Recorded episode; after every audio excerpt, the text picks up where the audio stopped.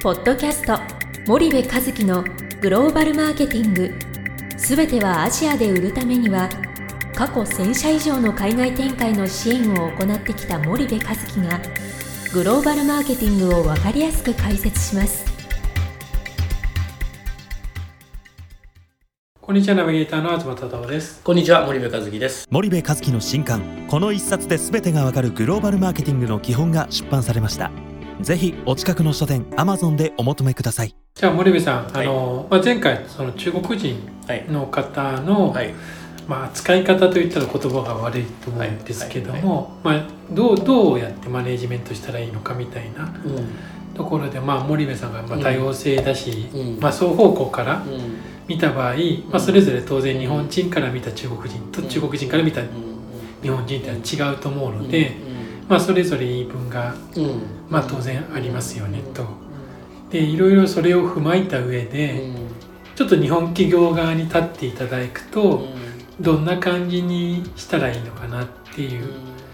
のはいかがかなと思いまして、はいまあそうですよね。だからまあえーとまあ、ここ最近そんなあの相談がたまたまなのか増えてますよねっていうことで。でこぞってやっぱり共通点は40代以上の中国出身の、まあ、部長クラスの人が、まあ、結構イケイケどんどんでいくから、はいはい。えー本社側としてはその属人性に危機感を感じていながらも、うんまあ言ったら本社はよく中国のことよく分かってない企業はい。も多いので、その人に任せざるを得ないと。うんうん。ただ一方で、えーその人が辞めてしまう可能性もあるわけだしはい。独立してしまう可能性もあるわけなので、はい。えーなぜそうなってるのかという中身を、結果だけじゃなくて中身を知らないことにはなかなか不安ですよみたいな。うんうん。で僕が言ってたのがその前回話したのが、まあ、どっちもどっちでしょと。うん。中国の人から言わしたらもう日本人はうるさい石橋ばっか叩いて叩いて行動しないんだからみたいな話だと思うんですよね。なのでまあどっちもどっちだからそのマネージしようとする、うん、そのマネージしようとする軸がまずなないからなんじゃないかなと思っていて。そのどういう性格とかあんまり僕関係ない気がするんですよね、はい。イケイケどんどんだろうが石橋を叩こうがそんなことはどうでもいいと思っていて、えー通期の目標が定量的にあってで、えーそれに対してそのプロセス開示っていう項目をある程度決めておくわけじゃない？KPI なのか何なのか。でそこに対しては報告をさせるっていうことがまあなんだろう義務だと思ううん。から。報告してこないとか結果良ければいいでしょうってそんなこと言わせてる時点でもう間違ってるでしょってしか思わないからあんまり何とも言えないんだけども。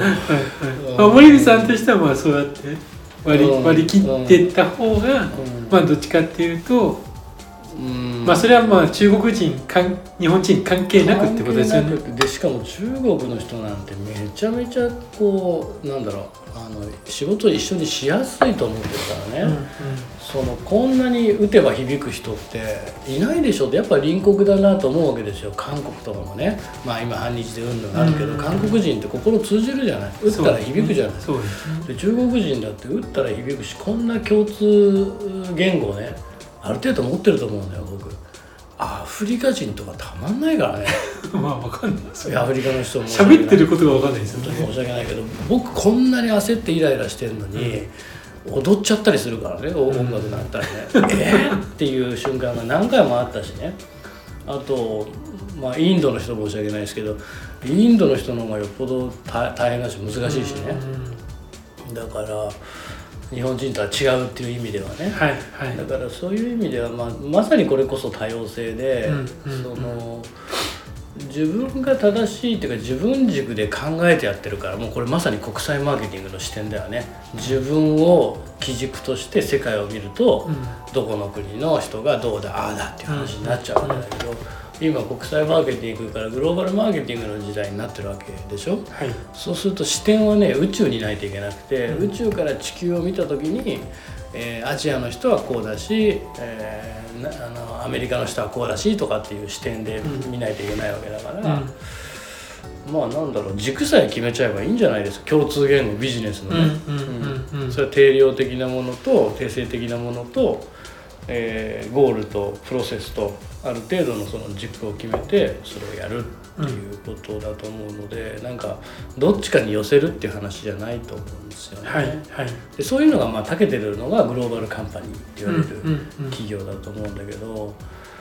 まあそういう方向にどんどんそのなんだろう合わせていかないと売り上げがさ、はい、もう日本企業も B2B なんてもう半分以上海外ですっていう中でね、うん、実は企業文化ってもう99%日本日本ですみたいな、はいはいはい、そもそもおかしくてそんなの、うん、そんな全然おかしい話でほら資生堂がさ魚谷さんが社長になったタイミングでさなんか資生堂ジャパンっていう会社を作ってさ、はい、あの本社はあくまでグローバル本社なんですと、うん、で資生堂の日本法人をジャパンってあえて作作って、うん、でそのいわゆる西側諸国の法人と、はいはい、あのなんかアジアの法人をちょっと僕詳しくあれだけど、うん、分けたの記憶に新しいんだけどね、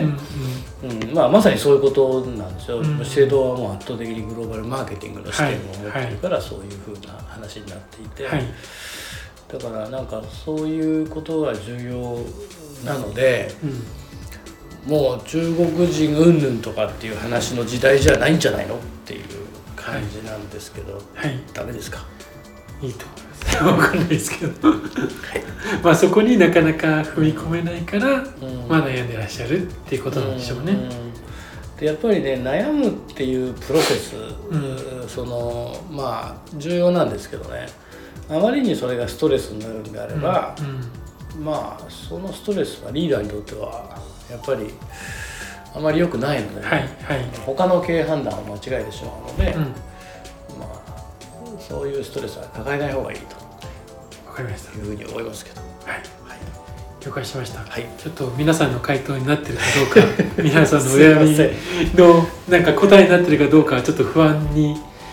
な一方で、はい、あのまあ堀江さん自体はもう20年もう幼少期から比べたらもう30年以上、まあ、佳境系をくくるとするとそういう方と付き合ってるからそう思えるっていうバックグラウンドはあるっていうことでご了承いただければと思いますので、はい。じゃあ森さん、はい、ありがとうございました、はい、ありがとうございました。本日のポッドキャストはいかがでしたか？番組では森部和樹へのご質問をお待ちしております。皆様からのご質問は番組を通じ匿名でお答えさせていただきます。podcast アットマーク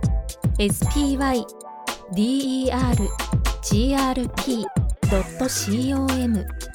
ポッドキャストアットマークスパイダー grp.com までたくさんのご質問をお待ちしております。それではまた次回お目にかかりましょう。ポッドキャスト森部和樹のグローバルマーケティング。この番組はスパイダーイニシアティブ株式会社の提供によりお送りいたしました。